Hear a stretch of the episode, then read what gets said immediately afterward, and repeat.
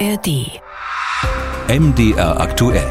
Kempferts Klimapodcast. Hallo und willkommen, ich bin Markus Schödel. In diesem Podcast sprechen wir über die Klimakrise. Und zwar mit der renommierten Klimaökonomin Professorin Claudia Kempfert. Sie arbeitet am Deutschen Institut für Wirtschaftsforschung und leitet dort die Abteilung Energie, Verkehr, Umwelt. Hallo, Frau Kempfert. Hallo, Herr Schödel. Thema heute ist der September. Der ist weltweit betrachtet ungewöhnlich warm gewesen. So warm, dass selbst Wissenschaftlerinnen und Wissenschaftler überrascht gewesen sind. Der September war 1,75 Grad zu warm. Für den Anstieg der Temperaturen gibt es unterschiedliche Ursachen. Und eine der möglichen Ursachen ist auf jeden Fall sehr ungewöhnlich. Die ist in einem Königreich zu finden, dem Königreich Tonga. Darauf gehen wir in diesem Podcast näher ein. Außerdem sprechen wir über ein Beispiel, was die dauerhaft hohen Temperaturen auf der Erde alles anrichten. Und das ist ziemlich traurig. In der Antarktis sterben nämlich tausende Pinguinküken. Und wir beschäftigen uns mit einem sehr interessanten Vorschlag, den eine Hörerin gemacht hat. Sie schlägt vor, den Flugverkehr abzuschaffen und dafür Linienschiffe einzusetzen. Also keine großen, langsamen Kreuzfahrtschiffe zum Urlaub machen, sondern schnelle und effiziente Linienschiffe. Ist das eine Möglichkeit, um klimafreundlich zu reisen? Und wenn ja, was würde so eine Reise kosten? Bevor wir loslegen, noch der Hinweis, diesen Podcast bekommen Sie werbefrei in der App der ARD Audiothek und überall dort, wo es Podcasts gibt. Frau Kempfert, ich bin ganz ehrlich, ich habe den September genossen. Es war schönes Wetter. Ich bin an den See gefahren. Ich konnte abends äh, noch joggen, musste keine dicke Jacke anziehen, habe mit Freunden ja auch mal länger im Biergarten gesessen. Das ist erstmal alles vorbei. Jetzt im Oktober ist es deutlich kälter. Aber der verlängerte Sommer im September, den fand ich schön. Auch wenn ich äh, jetzt ja ein bisschen schlechtes Gewissen habe, wenn ich das sage, natürlich ist mir klar gewesen, diese Temperaturen im September sind nicht normal und trotzdem hat mir das in dem Moment gefallen. Mhm. Ähm, ist das bei Ihnen ähnlich? Konnten Sie das Wetter im September genießen oder kann man da als Wissenschaftlerin nicht abschalten und hat die ganze Zeit im Kopf, um Gottes Willen, die Klimakrise gerät hier völlig außer Kontrolle? Naja, also äh, genießen äh, kann ich, äh, kann ich das schon. Man sitzt ja draußen in der Sonne und das ist schon schön, genau wie bei Ihnen auch. Also das ist ja auch völlig normal. Aber ich muss echt sagen, in Berlin war es deutlich zu warm. Es ist ja so, dass wir auch die Studien jetzt gesehen haben, dass in Berlin mit 18,4 Grad im Vergleich zu den zu anderen Septembern der September einfach viel, viel wärmer war. Und das hat man ja auch gemerkt, irgendwie, man konnte da mit äh, Sommerkleid irgendwie draußen sein und ich weiß, ich hatte die Sandalen schon weggepackt. Das ist so, dass ich immer so Herbst, äh, dann kommt die Herbst, äh, kommen die Herbstschuhe raus und die Herbstjacken äh, und das musste ich alles wieder rumkramen. Äh, das ist jetzt nicht schlimm. Also Sie hatten, Sie hatten das schon Kartons gepackt und. Äh, ich hatte schon eine Kartons gepackt, ja klar. Ja. Das war ja kalt, äh, auch dann eine Zeit lang schon relativ kalt und deswegen habe ich da die Herbstsachen rausgeholt.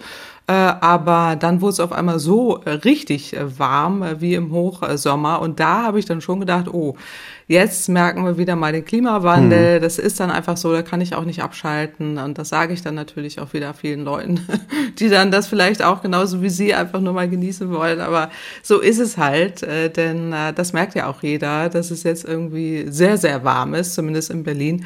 Äh, und sich auch wieder alle fragen, ob das jetzt eigentlich schon wieder das neue Normal ist oder ob da irgendwie wieder was durcheinander gerät. Ja, man fühlt sich irgendwie schlecht, dass man das denkt, aber ich muss eben zugeben, man ist raus und dachte, oh herrlich, doch noch ein paar Sommertage Tage. Also ja, natürlich, ja, das geht ja jedem so. Also das ist ja auch völlig normal, das ist auch richtig. Also, dass der September zu warm gewesen ist, haben wir alle gemerkt. Die Wissenschaft hat das Gefühl jetzt bestätigt, die Daten liegen auf dem Tisch und die kommen unter anderem von Copernicus. Das ist ein sogenanntes Erdbeobachtungsprogramm der Europäischen Union, das permanent Daten zusammenstellt über unseren Planeten mit Satelliten im All und äh, Messstationen auf dem Boden. Frau Kempfert, äh, was hat Copernicus über den September herausgefunden? Ja, in dem ähm, monatlichen Bulletin haben die äh, herausgegeben, dass tatsächlich der Monat September der wärmste September war, der jemals aufgezeichnet wurde.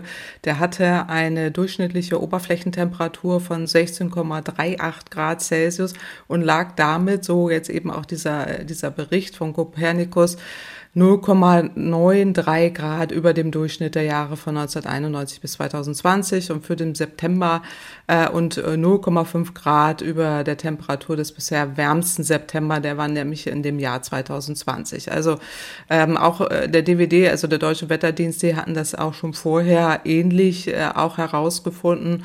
Also insofern mit diesen Temperaturen steuern wir wieder mal auf äh, wahrscheinlich äh, das Jahr 2023 auf ein rekordträchtiges Jahr hinaus. Das könnte mal wieder das wärmste Jahr aller Zeiten werden.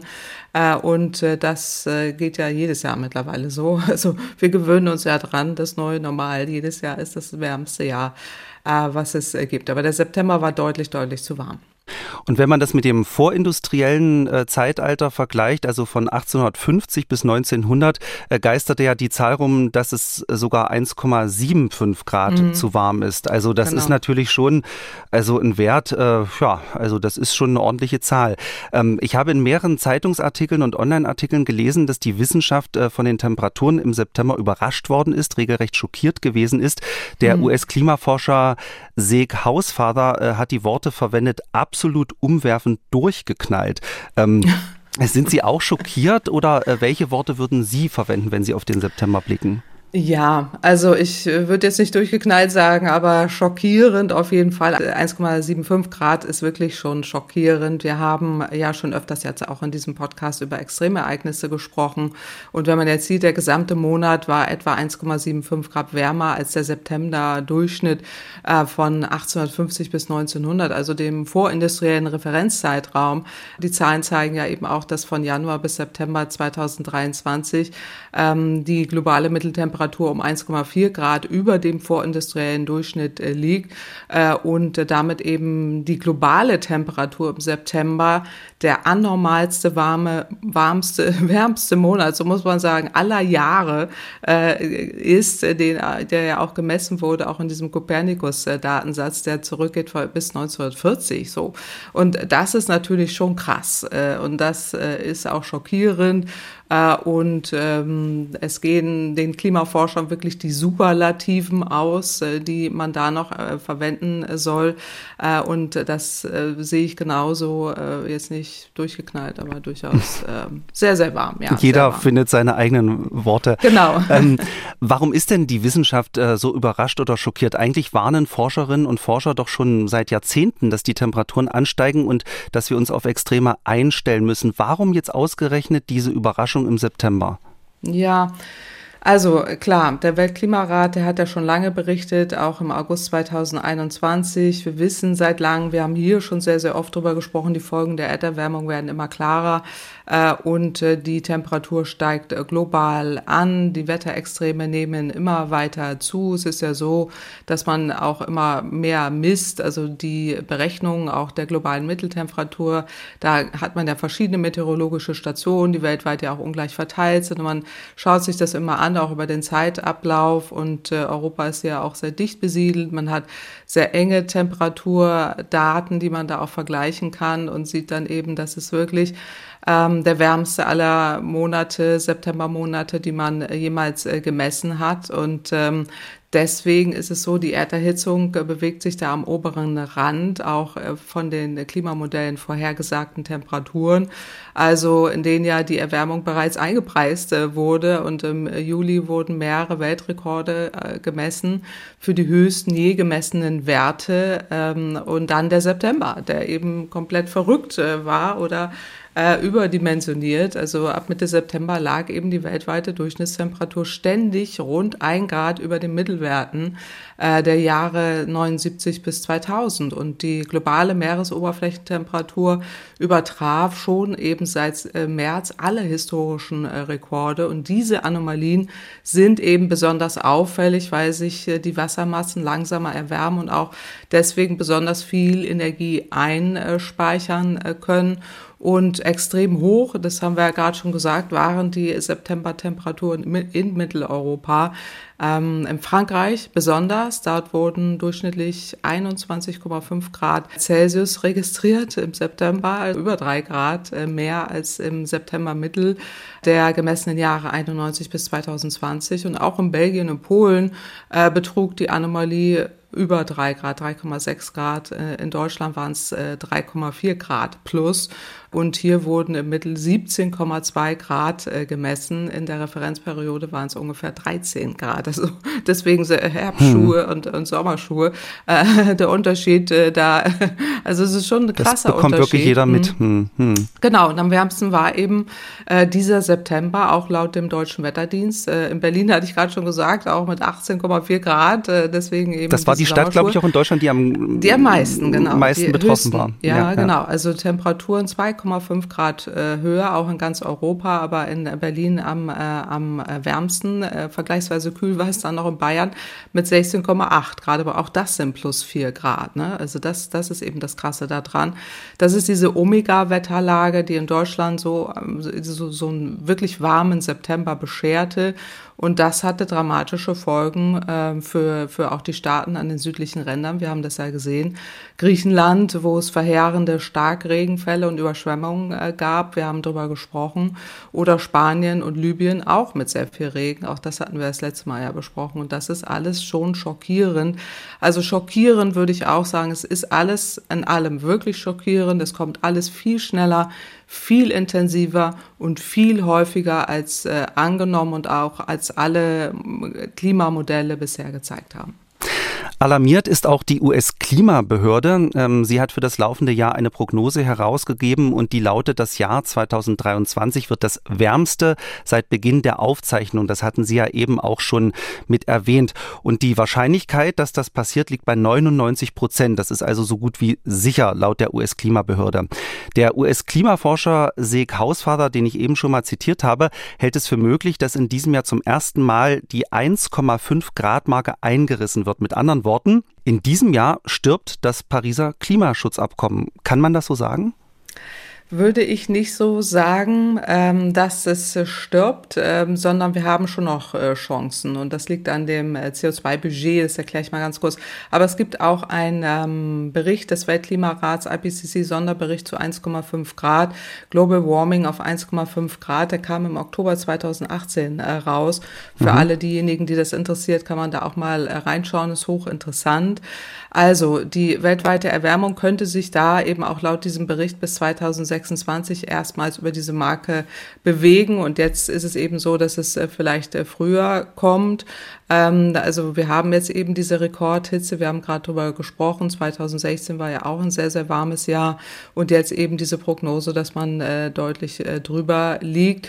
Ähm, und die Auswirkungen werden da auch ausführlich dargestellt. Meere werden wärmer, saurer. Wir haben auch schon darüber gesprochen, mehr Eis und Gletscher schmelzen ab und so weiter. Die Wetterlagen äh, häufen sich, verschlimmern sich.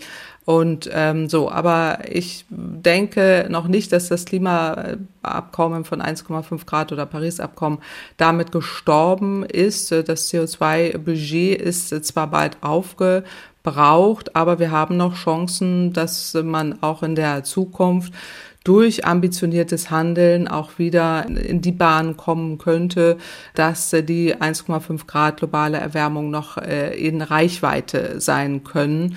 Das liegt äh, daran, dass wir zwar jetzt auch Kipppunkte vielleicht erleben werden mit irreversiblen Folgen. Das grönländische Eisschild ist Beispiel so ein Kippelement, also wo man, das wissen wir, ähm, dann entsprechend, wenn das Eis zu sehr schmilzt, ähm, dann auch die Oberfläche in niedrigen Lagen äh, dann absinkt und dann kommt es zu noch mehr Schmelzen und dann ist es weg und das ist dann ein Kippelement, was dann auftreten kann oder auch Amazonas, Regenwald, äh, Eisschild in der Westantarktis. Das sind die Kippelemente, die auftreten können, die vielleicht jetzt damit einhergehen, dass wir jetzt sehr früh schon das 1,5 Grad Ziel erreichen, aber wir können durchaus auch noch durch ambitioniertes Handeln die CO2-Emissionen deutlich senken äh, und auch in der Zukunft dafür Sorge tragen, äh, dass wir auf das 1,5 Grad Ziel zurückkommen könnten. Also rein theoretisch ist das noch in Reichweite. Äh, die Frage ist, wie optimistisch oder wie pessimistisch man ist. Also ich kenne viele äh, Klimaforscherkollegen, die sind alle sehr pessimistisch und sagen, wir haben es gerissen, was Sie ja gerade schon sagten und jetzt können wir es aufgeben. Ich wäre dafür, wir geben es nicht auf, das Ziel, tun alles dafür, äh, sofort aufzuhören mit der Verbrennung von fossilen Energien und tun alles dafür, dass die Emissionen runtergehen und auch CO2 aus der Atmosphäre entfernt wird, äh, möglichst viel, dann haben wir es noch in Reichweite, als dass wir es jetzt aufgeben und dann sagen, na gut, jetzt gehen wir einfach in Richtung zwei Grad äh, und äh, schauen, wie es weitergeht. Also so, äh, das würde ich nicht empfehlen, sondern wir sollten es wirklich probieren, dass wir das 1,5 Grad äh, Ziel weiterhin behalten. Aber man muss schon sehr optimistisch sein, um äh, da noch dran zu glauben. Ne? Also ich Aber wir sind kurz vor der Klimakonferenz. Also ich meine, da bin ich ja auch nicht sehr optimistisch, was die angeht. Da werden wir noch drüber sprechen in den zukünftigen Podcasts. Aber wir dürfen unsere Ziele nicht aufgeben. Also es ist so ähnlich, als wenn man sich persönlich auch Ziele vornimmt äh, und einfach sagt, na gut, jetzt äh, das schaffe ich jetzt nicht äh, und dann lasse ich es einfach, sondern dass man es einfach äh, behält, das Ziel und alles dafür tut, dass das CO2-Budget eben äh, nicht noch weiter schmilzt, sondern auch wirklich mal stabil wird und wir durch Negativemissionen auch wieder in Reichweite das bekommen können. Also unmöglich ist das nicht. Also das war ja die Frage, ist das jetzt schon vorbei, dass wir das erreichen können? Unmöglich ist das nicht, das muss man an der Stelle sagen. Also da bin ich ja wieder die Optimistin, die mir ja auch immer durch diesen Podcast unterstellt wird zu sein. Äh, unterstellt ist jetzt ein böses Wort, aber, ähm, nee, aber ich höre das immer ist ja auch überall. Gut, Optimisten gibt auf dieser genau, Welt. Genau, aber ich, ich werde immer überall jetzt angeteasert, so nach dem Motto, die ist die Optimistin äh, auf diesem Planeten. Aber äh, ist ja nicht schlimm, ist ja nett gemeint. Ähm, so und äh, aber an der Stelle wäre ich es auch äh, und äh, würde sehr dafür plädieren, dass wir unsere Ziele nicht aufgeben, sondern wirklich alles dafür tun, dass wir es beibehalten. Und dann ähm, vielleicht schaffen wir es. Das wäre doch schön. Man muss natürlich sagen, bei diesen Pariser Zielen geht es ja auch nicht um einzelne Jahre mit den 1,5 mhm, Grad, genau. sondern es geht ja um sozusagen um einen Mittelwert von mehreren Jahren und nicht nur um ein einzelnes Jahr. Wenn das also in einem so, Jahr genau. genau, wenn genau. das in genau. einem Jahr gebrochen wird, heißt das noch nicht gleich, äh, dass sozusagen die kompletten Ziele ähm, Richtig, nicht äh, genau. werden. Äh, das heißt es genau, das, das hätte ich noch dazu sagen müssen, dass man jetzt nicht Jahreswerte hat, sondern es kann ja auch sein, dass wir wieder drunter kommen, eben durch ambitionierteres Handeln oder jetzt auch diese, wir haben ja jetzt Sondereffekte, die auftreten, ähm, die das auch nochmal die Temperaturen ja global nach oben treiben, die ja auch wieder zurückgehen werden und wir andere Effekte sehen werden. Deswegen hatte ich die Kippelemente genannt. Da weiß man es dann nicht genau, ob das sich dann wieder noch mehr verstärkt. Aber äh, es kann sein, dass es auch wieder Jahre gibt, wo es deutlich drunter geht. Äh, aber wir eben auch durch unser Handeln das noch in der Hand haben. Das, das ist mein Punkt an der Stelle, dass, dass wir das Ziel nicht aufgeben, auch wenn wir jetzt mehrere Jahre drüber sind, äh, dass, dass wir das noch in Reichweite behalten können. Dann schauen wir mal auf die Ursachen. Was ist passiert, äh, dass die Temperaturen im September so krass angestiegen sind und das laufende Jahr mit großer Wahrscheinlichkeit Rekorde brechen wird? Eine Ursache ist, und äh, das kommt jetzt für die meisten sicher nicht überraschend, ähm, der Mensch hat nicht aufgehört, CO2 in die Luft zu schleudern und das in einem gigantischen Ausmaß. Klar, äh, im Corona-Jahr 2020 gab es einen kurzen Knick nach unten. Ansonsten kann man in den Statistiken sehen, der CO2-Ausstoß geht immer weiter nach oben. Ein Ende ist nicht in Sicht, zumindest noch nicht. Aber ähm, es gibt noch andere Ursachen, die eine Rolle spielen könnten. Ähm, fangen wir mal mit einer Ursache an, die vielleicht nicht jeder auf dem Schirm hat, äh, die für einige vielleicht überraschend ist. Und zwar im vergangenen Jahr, im Januar, ist ein Vulkan ausgebrochen, ein Unterwasservulkan im Südpazifik im Königreich Tonga. Frau Kempfert, was weiß man über diesen Ausbruch? Ja, also ähm, das ist eben eine stärkste Vulkaneruption ähm, in der jüngeren äh, Geschichte. Sie haben es genannt in der Tonga, ein Tonga-Vulkan. Anfang letzten Jahres der ungefähr 150 Millionen Tonnen Wasserdampf in die Stratosphäre katapultiert hat. Das haben vielleicht manche damals auch äh, in den Nachrichten äh, gesehen. Wasserdampf ist ein potentes Treibhausgas. Das haben wir sonst nicht so auf dem Schirm, aber so ein Wasserdampfeintrag entspricht etwa etwas mehr als 10 Prozent oder etwas, etwa 10 Prozent des normalen Wasserdampfgehaltes ähm, und dieser in rund 20 äh, bis 50 äh, Kilometern Höhe gelegenen Atmosphärenschicht, da spielt das eben eine Rolle. Und ähm, normalerweise ist diese Stratosphäre ein Aus, äh, austauscharmer und auch so, so ein trockener Ort, ähm, wo über sehr hochreichende äh, Gewitter auch regelmäßig so Wasserdampf äh, zugeführt äh, wird, ganz im normalen Kreislauf. Aber jetzt eben durch diesen gigantischen Wasserdampfeintrag durch diese Tonga-Eruption äh, dürfte das etwa Jahre dauern, bis sich dieser Wasserdampfgehalt wieder normalisiert hat und so. Und das Wasserdampf ist das mit Abstand wichtigste Treibhausgas der Erde, noch äh, vor dem äh, wirksam, aber äh, wesentlich geringeren äh, in Konzentration wir vorfindenden CO2. Also wir reden bloß nicht so oft drüber, weil das genau. ein natürliches genau. Treibhausgas Richtig, ist. Deswegen genau. wird darüber nicht weil, so oft gesprochen, weil das nicht genau. der Mensch unbedingt ähm, so, verursacht. Richtig, weil wir es nicht verursachen, aber jetzt haben wir eben eine unnatürliche oder doch natürliche, aber dieser Vulkan ist äh, jetzt eine, eine Eruption da, die wir sonst nicht so erleben. Und deswegen haben wir da diese äh, hohen Mengen an Wasserdampf infolge der Eruption. Und das kann einen Anstieg der globalen Temperaturen zur Folge haben, denn anders als so bei normalen Eruptionen ähm, sind bei diesem Ausbruch kaum diese kühlenden Aerosole wie etwa Schwefeldioxid äh, in die Atmosphäre gelangt. Die wirken normalerweise kühlend, die können das einfallende Sonnenlicht dämpfen äh, und äh, stattdessen wirkt eben jetzt dieser Eintrag von diesem Wasserdampfgas, macht jetzt komplett den gegenteiligen Effekt. Die Temperaturen äh, steigen an. So, und mittlerweile hat sich dieser Wasserdampf weiter bis in die Polarregion der Erde verteilt, wo jetzt diese Erderwärmungseffekte äh, sogar auch Einfluss auf die Polarwirbel äh, nehmen können. Und äh, das ähm, hat jetzt auf die Witterung oder wirkt auf die Witterung im Winter sich aus. Und äh, deswegen ähm, haben wir da so ein einmaliges Ereignis. Äh, wie intensiv und wie stark es dieser Temperatureffekt äh, sein wird, das ist noch offen. Und das wird man jetzt auch beobachten müssen. Aber man hat die Vermutung, dass eben dieser Wasserdampf, diese Eruption und die Mengen an Wasserdampf, die da entstanden sind, jetzt enorme Auswirkungen auf die Temperaturen haben.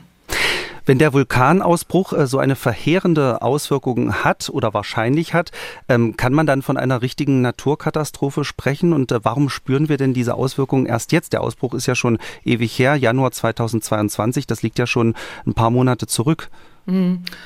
Ja, Naturkatastrophe ist immer so eine Sache. Wir kennen ja Vulkanausbrüche, aber hier ist eben die Besonderheit, dass man diese kühlenden Aerosole wie Schwefeldioxid äh, nicht hat. Und es ist, was ich ja gerade schon sagte, eben auch, dass diese Erwärmungseffekte mit einer Zeitverzögerung auftreten, dass jetzt eben dieser Einfluss auf die Polarwirbel jetzt erst auftreten und äh, wir das jetzt erst äh, merken. Es ist allerdings auch völlig offen, also es muss man wirklich sagen, das ist wissenschaftliches Neuland. Es fehlt an Erfahrung Erfahrungswerten. Man kann noch nicht genau beziffern, jetzt auch wie groß der Anteil des Wasserdampfs in der Tonga-Eruption da, dieser Tonga-Eruption wirklich ist und wie sich das jetzt auch weiter weltweit äh, entwickelt und äh, ob es da zu einer weiteren Beschleunigung auch der globalen Erwärmung äh, dazu führt. Das ist tatsächlich äh, offen. Ähm, es gibt eine Studie dazu ähm, der University of Oxford, die jetzt auch Anfang des Jahres in Nature Climate Change veröffentlicht äh, wurde, ähm, dass jetzt dieser Vulkanausbruch durchaus einen Einfluss haben äh, wird oder hatte oder hat aktuell äh, bei der Überschreitung der 1,5 äh, Grad Marke, weil sie sagen, da gibt es eine Erderwärmung im Turbogang sozusagen. So wird jetzt irgendwie seit Monaten auch schon wieder diese Temperaturen gemessen, die eben weit über diesen Spitzenwerten liegen. Wir hatten es ja eben schon besprochen und das auch überall. Und deswegen nimmt man eben an, dass diese längeren Zeiträume jetzt auch diese extremen Wärmespitzen, ähm, nicht nur diese mittlere o Lufttemperatur, sondern auch die Oberflächentemperaturen, ähm, auch da eben diese extremen äh, Temperatursprünge zu beobachten sind. Das sind noch nie gemessene Werte und das wurde jetzt auf den Namen Blob äh, getauft, äh, aufgrund dieser ungewöhnlichen Messdaten. Man spricht davon auch. Der Anstieg wird Blob genannt. Ja, genau. Ach, das ist ja der, genau, das ist was, was ich jetzt äh, in dieser Studie oder was diese Studie da zeigt von der von der University of Oxford. Mhm. Aber ähm, das ist das, was im Moment so der Stand ist der Erkenntnisse. Deswegen schon Naturkatastrophe würde ich nicht sagen, aber extremes Naturereignis. Man wird es weiter beobachten müssen und auch erforschen. Aber man geht davon aus, dass jetzt eben diese Spitzenwerte und auch die Überschreitung des 1,5 Grad Ziels, äh, der 1,5 Grad Mark oder Temperaturerhöhung jetzt schon stattfindet, auch darauf zurückzuführen ist. So und das, das ist tatsächlich wissenschaftliches Neuland, hochinteressant interessant. Wir werden es weiter beobachten. Das werden wir auch in diesem Podcast tun, mhm. ähm, wenn sich da neue Erkenntnisse ergeben. Dass die Temperaturen so plötzlich so extrem ansteigen, hat noch einen anderen Grund. Immer wieder wird das Wetterphänomen El Nino genannt. Ähm, wir hatten das Phänomen in einer Podcast-Folge schon mal angerissen am 26. Juli. Ähm, Frau Kempfert, vielleicht können Sie trotzdem noch mal kurz ja. erklären, ähm, was unter El Nino zu verstehen ist. Irgendwie hat das jeder schon mal gehört, aber ich glaube, so richtig wissen tut das immer nicht jeder, was das genau ist. Oder verwechselt das mit was anderem. Da oder ja so, auch, ja. Äh, genau, irgendwelche Musiktrends oder sowas. Ne? Also, äh, genau.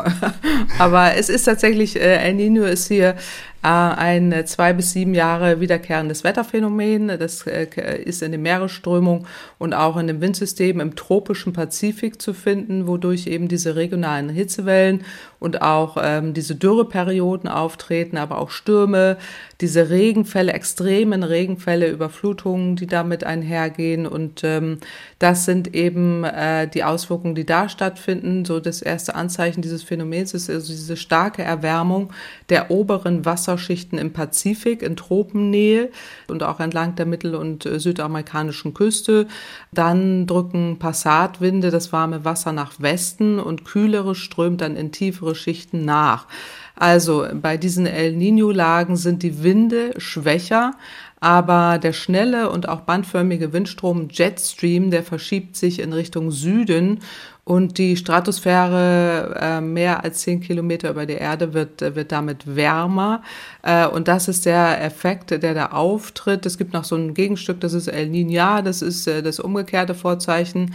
Das äh, drückt die globale Durchschnittstemperatur nach unten. Das ist dann auch eine ungewöhnliche Lage. Äh, da ist, ist meistens so eine dreijährige La Niña-Phase, die äh, ist eben gerade zu Ende gegangen. Diese beiden Phänomene passieren sich in unterschiedlichen Abständen alle paar Jahre und äh, der Name El Nino, die auch schon mal äh, genannt, das ist ja, das, das fand ich ganz äh, niedlich, ja. Genau, ja, das ist das Christkind. Ähm, das heißt eben, äh, der Name kommt von Fischern in Peru, die diesen Temperaturanstieg des Meeres oft äh, in der Weihnachtszeit bemerkt haben. Deswegen haben sie es Christkind genannt.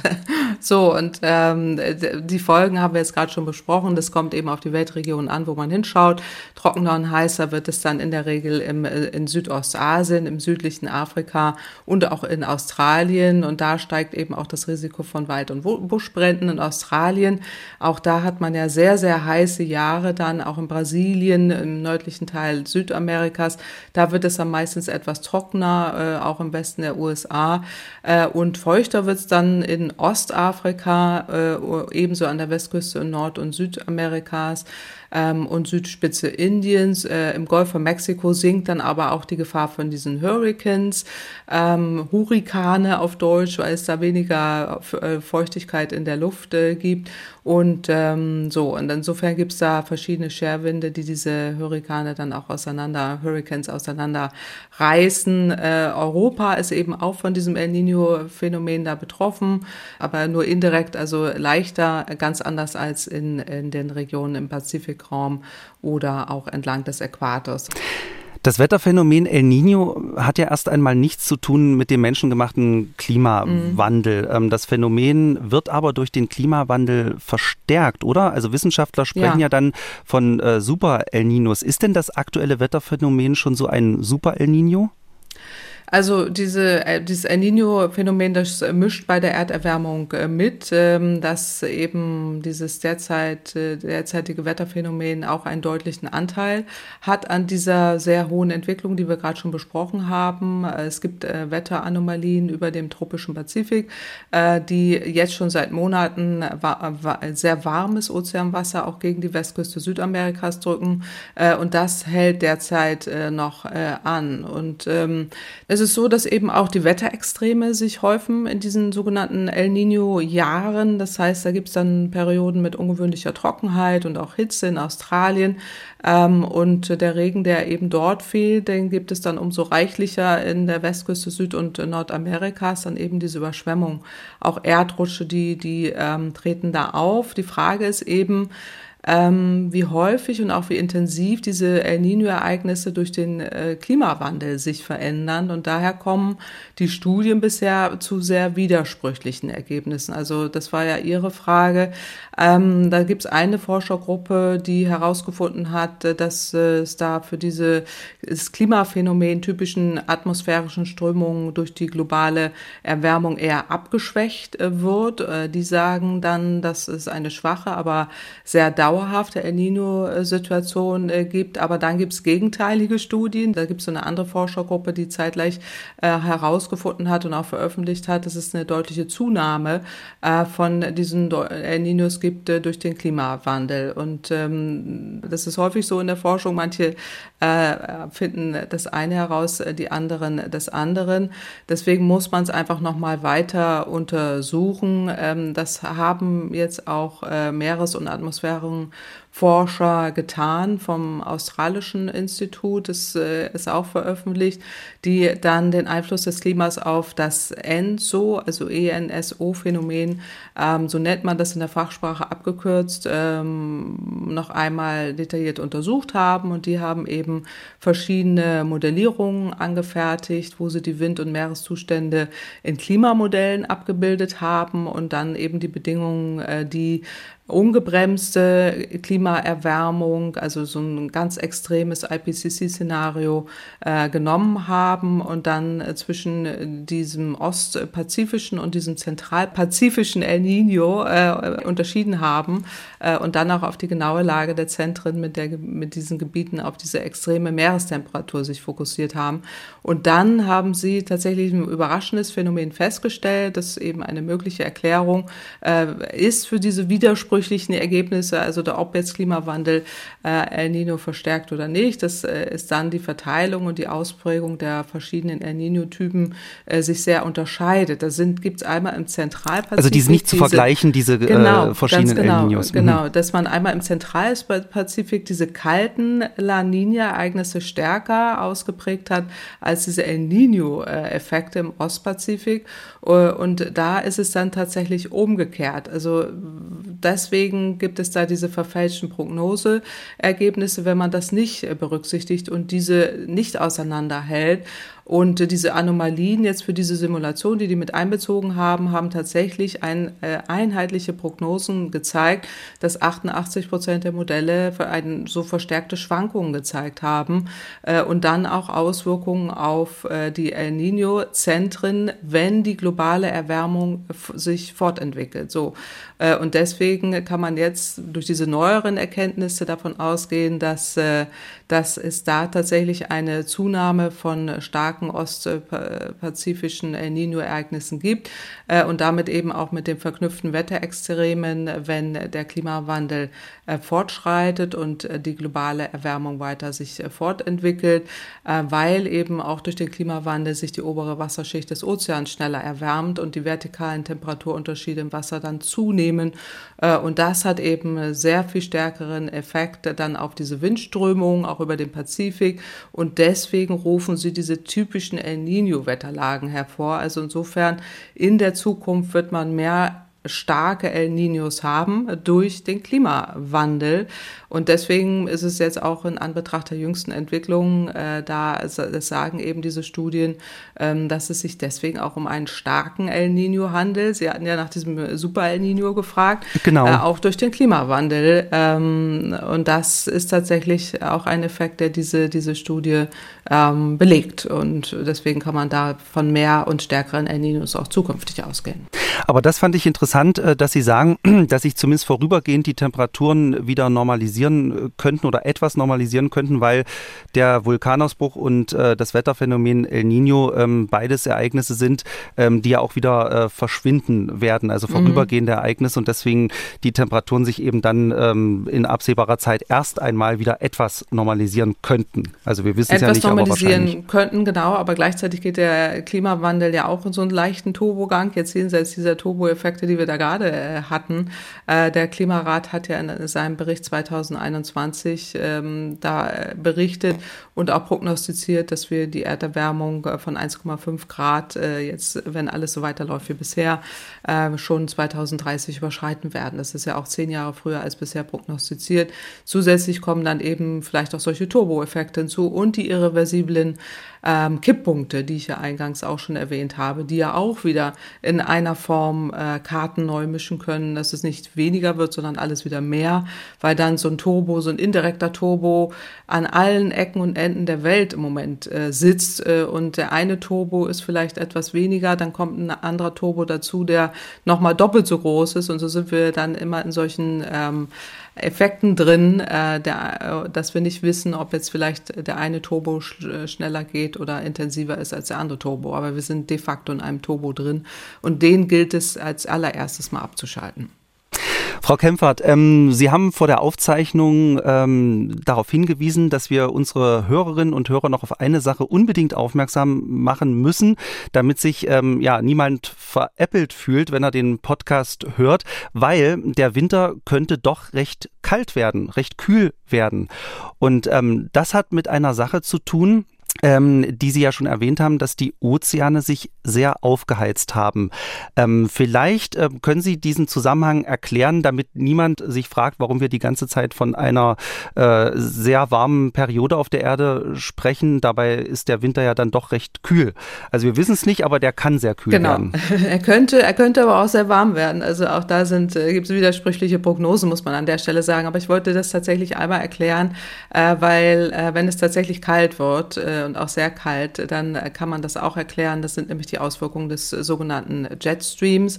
Also, ähm, obwohl sich die Erde ja erwärmt, Sie haben es eben schon genannt, gibt es eine neue Studie, die darauf hindeutet, dass äh, die Atmosphäre in einigen Regionen äh, in langen Perioden auch äh, eine extreme Kälte aufweisen kann oder äh, der Regen im Winter äh, dann eben auch sehr schneeintensiv sein kann. Also es gibt diese Autoren dieser Studie, die da herausgefunden haben wollen, dass es eben eine große Meander im globalen äh, Jetstream gibt, der polare Luft nach Süden bringt und gleichzeitig in weiten Teilen Nordamerikas und Europa dann oft eben diese wochenlang kalte und auch feuchten Bedingungen schaffen kann.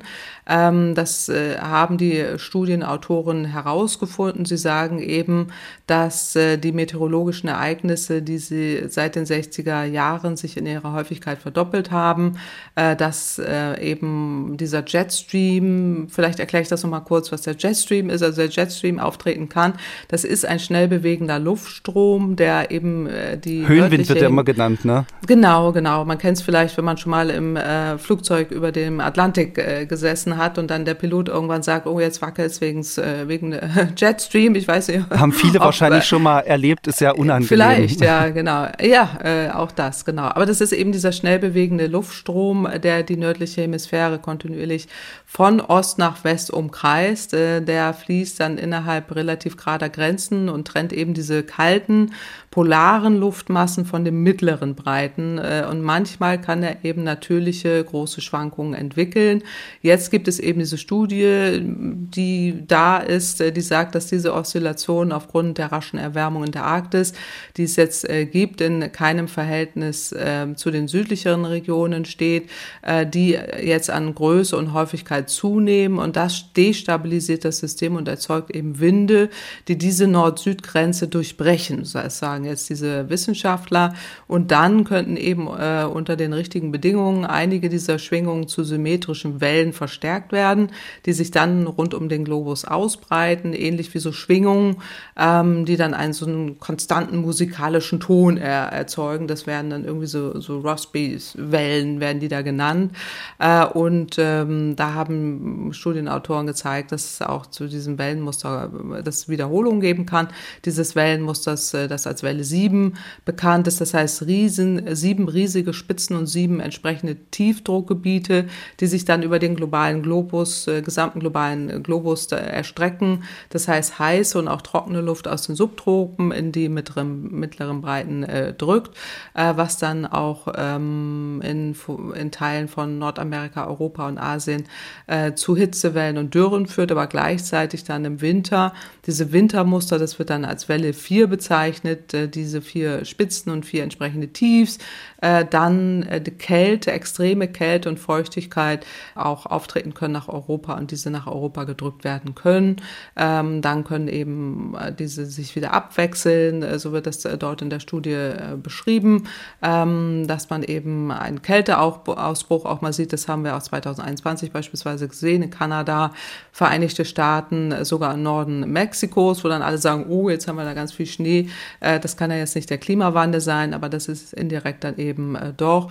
Ähm, und dann können eben auch extrem kalte Temperaturen auftreten und sogar in südlichen Regionen Schneefälle auftreten mit den entsprechenden ähm, Folgen. Aber das, das gleiche Muster trifft ja auch äh, zur gleichen Zeit auf äh, der anderen Seite des Atlantiks zu, nämlich bei uns äh, in Südwesteuropa, in Skandinavien, wo wir auch äh, schon gesehen haben, dass wir extrem niedrige Temperaturen hatten, auch in Südfrankreich, in Schweden. Ähm, auch die, das Einströmen feuchter Luft dann auch vom Atlantik äh, zu extremen Niederschlägen, auch Überschwemmungen geführt hat. Äh, denken wir an äh, 2013, 2018. Also all diese Dinge gibt es.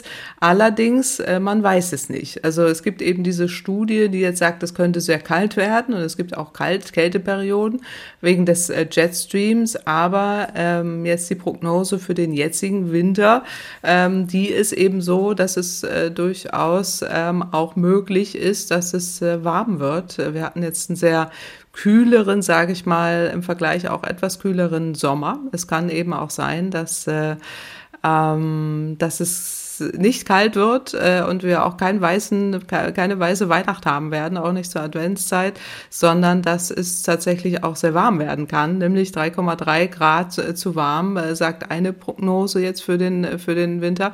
Also insofern ähm, kann es sein, dass es wärmer wird. Das wäre jetzt eher äh, gut für die Heizkosten und auch für die Gaskrise, in der wir immer noch drin sind, ja, wenn es nicht so kalt wird, aber ähm, schlecht schlecht für die gemütliche Winterstimmung, äh, aber auch verheerend fürs Klima, weil dann wissen wir, dass es wieder noch wärmer wird. Also insofern. Genau, für die Natur ist, ist das natürlich äh, ja.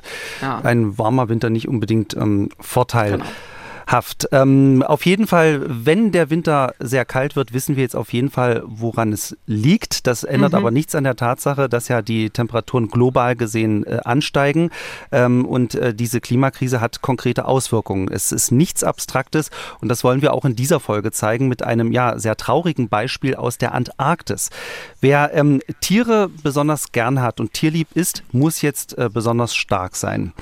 Eine britische Studie hat nämlich gezeigt, in der Antarktis sterben tausende Küken von Kaiserpinguinen. Im Internet äh, gibt es viele Fotos von den kleinen Küken, die sehen ja wirklich sehr niedlich aus mit ihrem grauen, flauschigen Fell. Sie haben die bestimmt auch gesehen, Frau Kempfert. Mhm.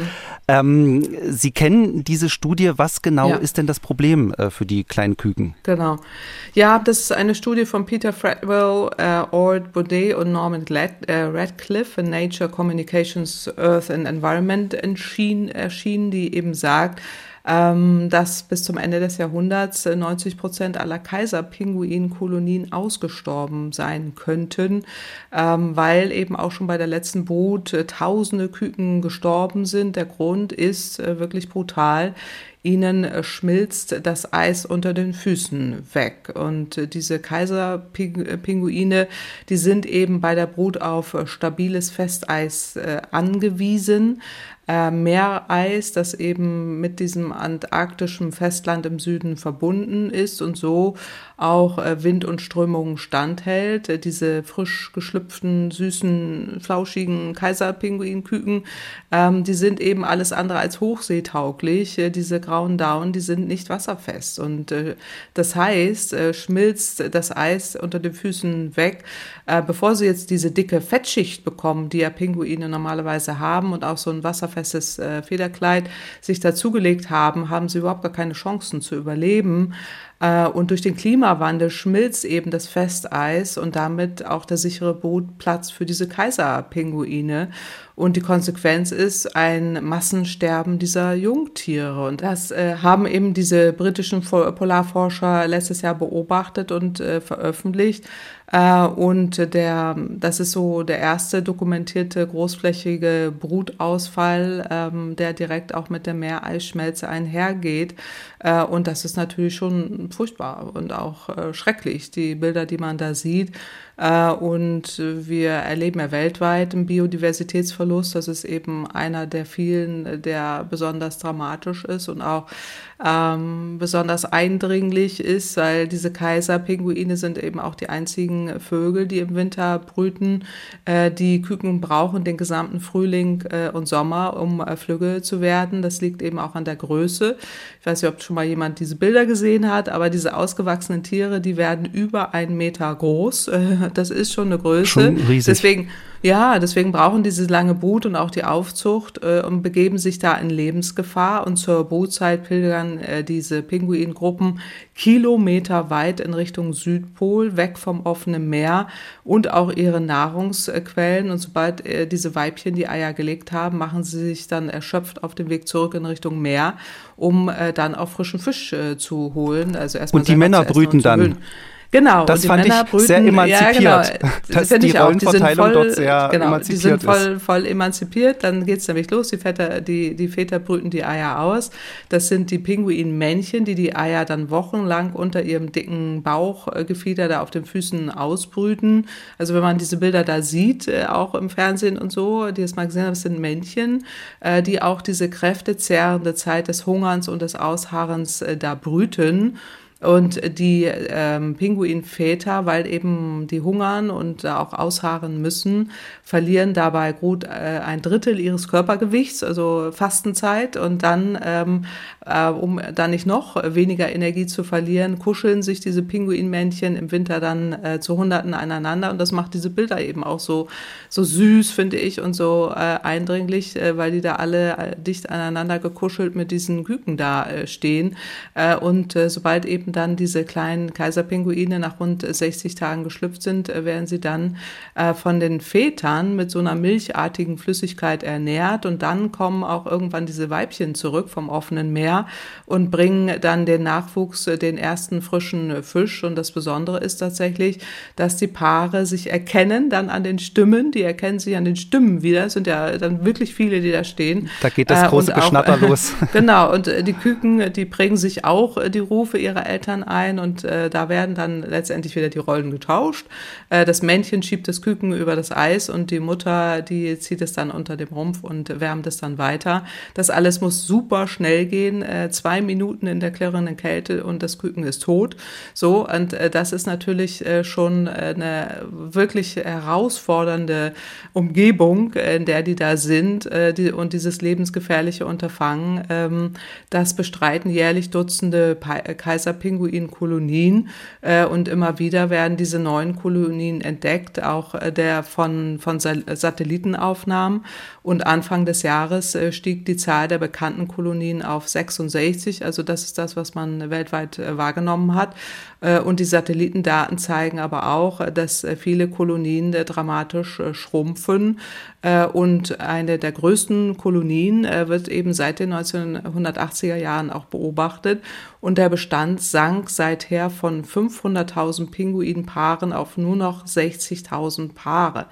Äh, und das ist ähm, dramatisch. So, und das, das ist natürlich äh, hochproblematisch. Also das ist wirklich ein richtiges Ausrotten. Und ich habe auch, mhm. was so herzzerreißend ist, ähm, selbst wenn sich diese kleinen äh, Küken, wenn das Eis schmilzt, auf eine Eisscholle retten können, dann treibt mhm. diese Eisscholle weg und von den Eltern weg und ja, und dann verhungern die. Also furchtbar, es ist wirklich. Äh, also die Bilder sind herzzerreißend, muss man echt sagen. Das ist ganz, ganz schlimm, ja.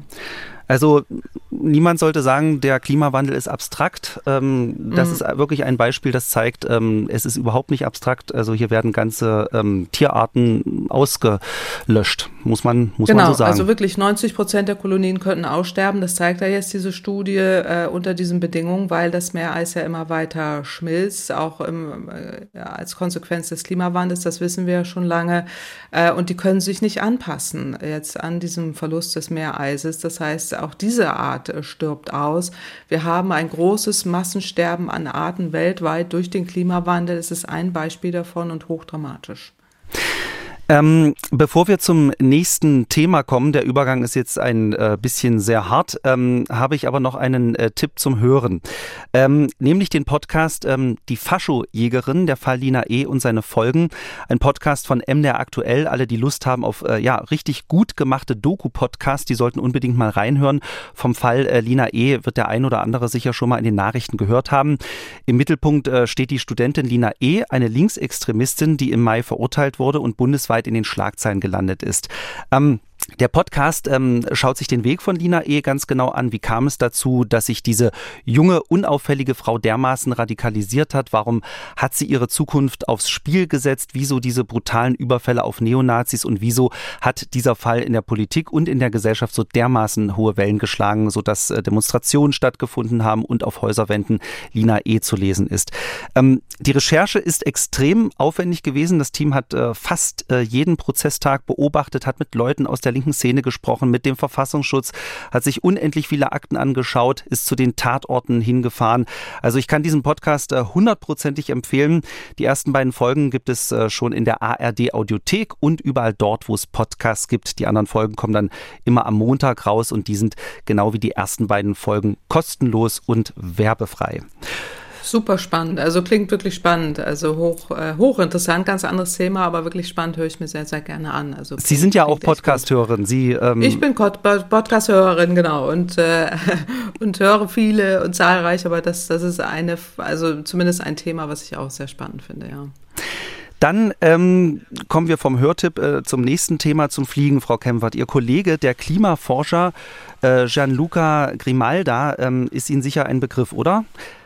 Ja, ich kenne ihn nicht persönlich, aber ich habe jetzt aus den Medien über den Fall erfahren. Ähm, äh, genau, genau also sein Arbeitgeber, weil das war nämlich wirklich, äh, das ist ja ziemlich äh, hochgekocht, das Thema. Sein Arbeitgeber, mhm. das Kiel-Institut für Weltwirtschaft, äh, soll ihn gekündigt haben, weil er nach seiner Forschungsarbeit in Papua-Neuguinea nicht zurück mit dem Flugzeug fliegen will, sondern mit dem Frachtschiff mit Zug und Bus und zwar aus Gewissensgründen, weil er weniger CO2 verbrauchen will. Das heißt aber, er kann nicht rechtzeitig zurück am Arbeitsplatz sein und deshalb ist er jetzt gekündigt worden, hat er selbst mitgeteilt. Über sowas wird ja sicher auch bei Ihnen im Büro gesprochen, oder Frau Kempfert, vor allem wenn es einen Kollegen betrifft. Ja, also man spricht äh, natürlich drüber, weil es jetzt ja auch in den Medien war. Es ist allerdings jetzt so, arbeitsrechtliche Konsequenzen kann ich jetzt überhaupt nicht äh, bewerten und will ich auch äh, nicht. Es gibt eben Anwesenheitspflichten, das weiß ich auch aus unserem äh, Institut, äh, dem man sich da nicht einfach äh, widersetzen kann. Also insofern kann man das jetzt von außen schwer beurteilen, äh, was, was da tatsächlich äh, passiert ist. Ähm, äh, es hieß ja irgendwie, er braucht jetzt für die Rückreise 50 Tage länger und war ja offensichtlich irgendwie auch da in Gefangenschaft genommen worden und hat alles länger gedauert. Aber ähm, so, das, das muss man dann sehen, wenn er nicht rechtzeitig zurück sein konnte. Aber auch wir am DEW haben Nachhaltigkeitsziele. Also wir, wir kennen das Thema, dass wir möglichst wenig fliegen sollen. Also das versuchen wir schon auch immer und überall umzusetzen. Äh, und äh, gerade wenn es jetzt so eine Feldforschung ist, äh, sowas machen wir nicht, aber das, das klingt ja spannend, die er da macht, die Auswirkungen des Klimawandels auf die Eingeborenen der Insel in Papua-Neuguinea sich anzuschauen, dann hätte man vielleicht auch schon mal in den Projektantrag vielleicht eher reinschreiben müssen, dass man da nicht mit dem Flugzeug anreisen will, das wäre möglich. Äh, dann würde man eben diese Anreise nutzen, äh, auch äh, anderweitig anzureisen und Reisewünsche einzubinden, um dann eben auch die Zeit, die man da in einem solchen Projekt verbringen kann, entsprechend anders zu planen. Das ist da offensichtlich versäumt worden. Also insofern kann ich da jetzt auch aus Arbeitgebersicht da wenig zu sagen. aber insgesamt kann man den Fall ja vor dem Hintergrund der Nachhaltigkeit und des Klimaschutzes bewerten. und ich würde immer empfehlen, ähm, das nicht über die Öffentlichkeit zu machen, sondern sich wirklich hinzusetzen und zu sprechen, äh, weil da gibt es immer Wege, wie man da auch äh, zueinander kommen kann und äh, sich da nicht ähm, öffentlich so lautstark zu streiten äh, und die arbeitsrechtlichen Konsequenzen wird man dann vermutlich auch gerichtlich erklären an der Stelle, aber ähm, dass man sich zumindest da einigt und auch gute Wege findet, wie, wie Nachhaltigkeit umgesetzt werden kann. Fliegen ja, nein, ist immer wieder ein Thema auch bei Ihnen, liebe Hörerinnen und Hörer. Und wir haben dazu eine Sprachnachricht bekommen mit einer sehr interessanten Frage und die hören wir uns jetzt mal an. Hallo Frau Kempfert, hier ist Lea Misjolek aus Berlin. Ich interessiere mich schon länger für klimafreundliches Reisen und habe folgende Frage an Sie. Wäre es möglich und sinnvoll, einen Großteil des interkontinentalen Flugverkehrs wieder durch Linienschiffe zu ersetzen? Damit meine ich keine luxuriösen, ineffizienten Kreuzfahrtschiffe, sondern auf Effizienz und Schnelligkeit ausgelegte Linienschiffe, wie sie zum Beispiel bis in die 60er Jahre zwischen Europa und Nordamerika verkehrt sind. Das Schiff SS United States überquerte 1952 den Atlantik in dreieinhalb Tagen. Nehmen wir an, ein modernes Schiff wäre ähnlich schnell oder sogar schneller, würde den Innenraum mit kleinen Kabinen und wenig Schnickschnack maximal ausnutzen und hätte eine deutlich kleinere Crew als ein Kreuzfahrtschiff. Je nach Antrieb, wie würden die Emissionen pro Passagier im Vergleich zum Flugzeug ausfallen und wie die Preise? Ich bin gespannt auf Ihre Antwort. Frau Kempfert, hier hat äh, Lea ja. Musiolek einen äh, wirklich interessanten Vorschlag gemacht. Ist denn das denkbar, Flugzeuge durch Linienschiffe zu ersetzen? Ist das sinnvoll? Also, ich finde die äh, ähm, Frage, die Lea Musiolek äh, gestellt hat, auch super spannend und danke dafür. Es ist eine ganz, ganz schwierige äh, Frage und auch keine leichte Antwort, auf die es äh, gibt, beziehungsweise ähm, auch vielleicht aus ihrer Sicht keine befriedigende Antwort äh, an der Stelle. Also, ähm, um das so ein bisschen vorzugreifen, es kommt immer darauf an, äh, welchen Treibstoff äh, man äh, da verwendet, äh, um das äh, mal zu teasern, was ich jetzt ausführen äh, will. Also es ist eben klar, dass Flugzeuge, aber auch Kreuzfahrtschiffe, das hat sie ja erwähnt, sehr klimaschädlich sind. Die verursachen im Vergleich zu anderen Verkehrsmitteln hohe Treibhausgasemissionen pro Kopf und ähm, werden ja auch dann dafür genutzt, eben so große Entfernungen zurückzulegen. Also als als Beispiel äh, Flug Bremerhaven, New York verursacht ungefähr eine Tonne äh, pro Kopf äh, an CO2-Emissionen nur ein Hinflug. Äh, und wenn man dann so ein Kreuzfahrtschiff zum Beispiel nimmt, wo man dann zum Beispiel eine siebentägige Reise äh, dann annehmen würde über den Atlantik, da würde man äh, zwei Tonnen pro Kopf haben. Es ist allerdings ein Kreuzfahrtschiff. So, jetzt ist ja die Frage hier, dass man eher ein Passagierschiff nimmt und hat, sie hat jetzt das die United States als ein Beispiel genannt. Äh, die, das mal zur Erklärung, die hat ja in drei Tagen und zehn Stunden den Atlantik überquert, hatte 1952 die Jungfahrtfahrt äh, und ist dann eben äh, von äh, England nach äh, New York gereist äh, und hat das in eben diesen drei Tagen und etwas mehr äh, geschafft. Und heute brauchen Schiffe ungefähr fünf bis sieben Tage, bis sie den Atlantik überqueren, also äh, deutlich, deutlich äh, länger. Jetzt muss man sich anschauen, welche Emissionen dieses, äh, dieses Dampfschiff, das war es damals, die United States, die den Atlantik überquert hat, ähm, wie, wie die angetrieben wurde. Ähm, häufig ist es ja so, dass Dampfschiffe auch zu der Zeit noch mit Holz oder Briketts oder Kohle angetrieben betrieben wurden. Dieses war allerdings ein Kessel mit Schweröl äh, und ähm, Dieselantrieb äh, und das ist ähnlich zu dem, was man heute kennt. Äh, und dieser Passagierdampfer äh, der United States oder die United States hat etwa 50 Tonnen Schweröl pro Stunde äh, gebraucht und hat da eben auch diese extreme Leistung hervorgebracht. Ähm, es war ja ein Riesenschiff, das kann man sich übrigens heute noch angucken. Es äh, liegt irgendwo, ich weiß jetzt nicht genau wo. Es ist so ein, äh, so ein, so ein ähm, Touristengebiet, äh, wo, man, wo man hinfahren kann. ich meine, und da kann man richtig ist, sich das angucken das und kann, man kann sich das noch angucken, genau. ich meine, es ist in den USA, ähm, wenn ich nicht falsch liege, Philadelphia, aber das habe ich jetzt nicht nachgeschaut. Ähm, müsste man nochmal nachgucken äh, im Nachhinein, aber egal, also da liegt das, das sieht man eben Riesenschiff, äh, gigantisch hoch, äh, erinnert so ein bisschen jetzt an die Titanic, ich weiß nicht, ob den Film jemand gesehen hat. Ähm, wer nicht? Titanic, äh, wer nicht, genau, äh, und die Bilder, die, die man da im Kopf hat oder das Schiff, äh, wo die mitgefahren sind, das äh, sieht genauso aus äh, wie, wie eben diese, ähm, dieses Dampfschiff, was hier genannt wird. Äh, aber 50 Tonnen Schweröl pro Stunde ist nicht gerade emissionsarm. So, jetzt nehmen wir mal an, äh, diese 72 Stunden Überfahrt äh, sind dann etwa 3600 Tonnen Schweröl pro Passagier, etwa 1,8 ähm, Tonnen äh, insgesamt. Ähm, und das, äh, wenn man das jetzt mit CO2-Emissionen kompensieren würde, würde man da auch bei etwa 5 äh, Tonnen CO2 etwa landen. Also das ist nicht gerade wenig und ist auch nicht nicht gerade emissionsarm. Das heißt, man müsste, wenn man heute dann Passagierschiffe nehmen würde, ähm, andere Antriebe nutzen, also wie beispielsweise Norwegen, die da jetzt führend sind, auch äh, mit Elektromobilität. Da ist aber wieder die Frage äh, der Akkus äh, und auch der Reichweite und wie groß das Schiff ist, wie schnell es ist und so weiter. Äh, oder Segeln. Und da ist man wieder beim Segelschiff. Äh, das wäre natürlich das Allerbeste, ja, äh, wo man dann emissionsarm dann über den Atlantik steuern könnte. Aber ob das dann so ähm, schnell ist? Also äh, es gibt äh, Greta Thunberg, genau, die hat ja, äh, die ist ja von England nach New York gesegelt, damals zum Klimakongress, äh, wenn sich da noch äh, die Menschen dran erinnern, die hat 15 Tage gebraucht und das war ein Hochseesegler. Äh, Im Übrigen auch interessant zu sehen, die, die segeln ja immer noch, Boris Herrmann, ich kenne ihn aus Hamburg, der segelt ja als ähm, Hochseesegler um die Welt und hat auch einen tollen Instagram-Channel, das mal by the way, wo man immer gucken kann, wo der gerade da unterwegs ist, aber auch nicht billig. Sie hat ja auch nach den Kosten gefragt. Es ist äh, nicht so viel schneller, wenn man jetzt Passagierschiffe hätte, die eben emissionsarm unterwegs sind und schnell unterwegs sind, ähm, wie jetzt äh, damals äh, dieses Passagierschiff 1952. Dann könnte man sich es vorstellen. Dann könnte man aber auch sich vorstellen, vielleicht doch zu fliegen. Auch da gibt es ja Ansätze, emissionsarm zu fliegen, aber das Schiff hätte dann den Vorteil, dass eben nicht in der Stratosphäre dort bestimmte Emissionen noch ausgestoßen werden, die dann wieder auch den Klimawandel hervorbringen.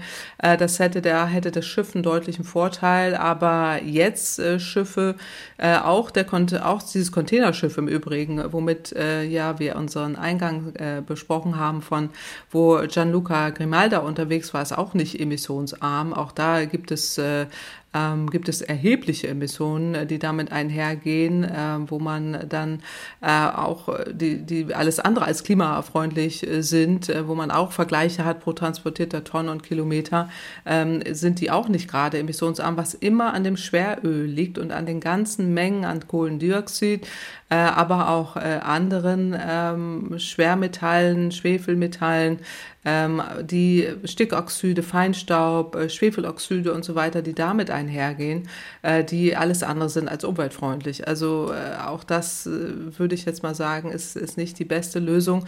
Also insofern ist es tatsächlich eine ganz, ganz schwierige Frage und auch wirklich keine zufriedenstellende Antwort, die ich auch selber nicht finde ähm, wie man das am besten machen könnte. Die Frage ist eben, muss man immer überall so schnell hin oder können wir nicht auch mehr Videokonferenzen nutzen, äh, um nach New York zu kommen äh, und äh, dann eben Geschäftstermine beispielsweise zu machen. Aber wenn man äh, im Urlaub reist, sich dann vielleicht doch mehr Zeit zu nehmen, äh, um äh, zu, zu reisen und dann auch auf diesen ganz emissionsarmen Schiffen unterwegs zu sein. Also das ist so ein bisschen hier die Frage, ähm, die man noch klären muss. Äh, aber ich würde sagen, der, um da so, so einen Strich drunter zu ziehen, wichtig ist, dass man emissionsarme Antriebe überall einsetzt, im Schiff, im Flugsverkehr, ähm, dass man, äh, wenn man reist, äh, sich Zeit einplant und auch mit Muße und entsprechender ähm, Zeit reist, auch für die, für die Reise Zeit, äh, mehr Zeit einplant. Ich weiß, ganz zu Anfang im Podcast haben wir mal drüber gesprochen,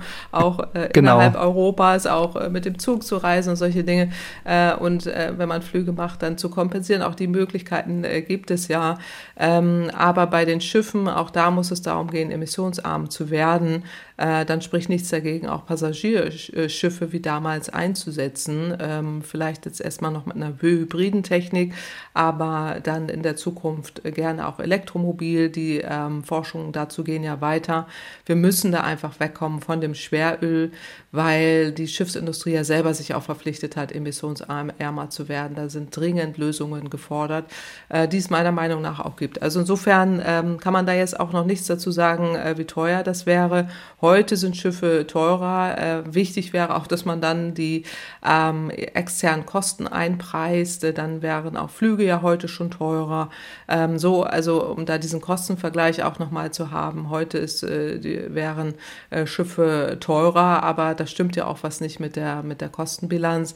Ähm, so, und das muss sich umkehren und alles muss emissionsarm werden und insgesamt muss man ohnehin über die Art und Weise, wie wir Handel betreiben, wie wir reisen auf der Welt, wie wir Geschäftsreisen tätigen, alles hinterfragen, äh, um es in Richtung Klimaschutz auszurichten.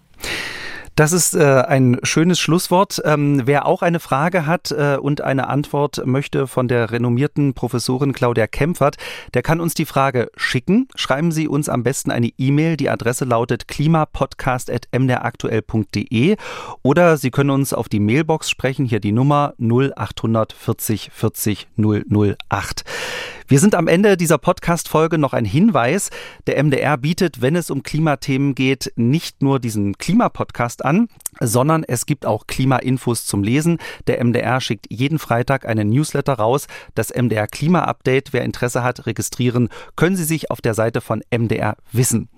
Ich bedanke mich. Also Genau, ja, also der, ich wollte nur sagen, gerne was der, sagen. Genau, ja, nein, der, dieser, dieser Newsletter ist total interessant. Ich, äh, ich abonniere ihn ja auch und äh, kann ihn nur wärmstens empfehlen.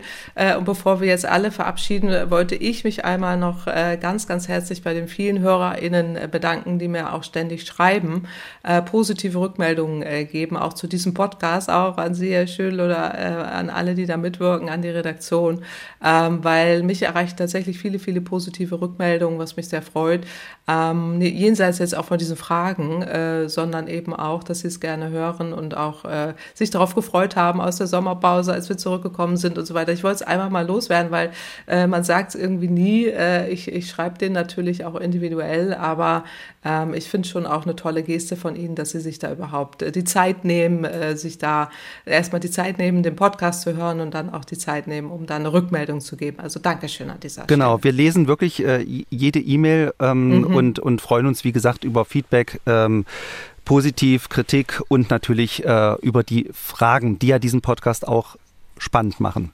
Mhm. Ähm, ich bedanke mich auch bei allen Hörerinnen und Hörern und natürlich bei Ihnen, Frau Kempfert.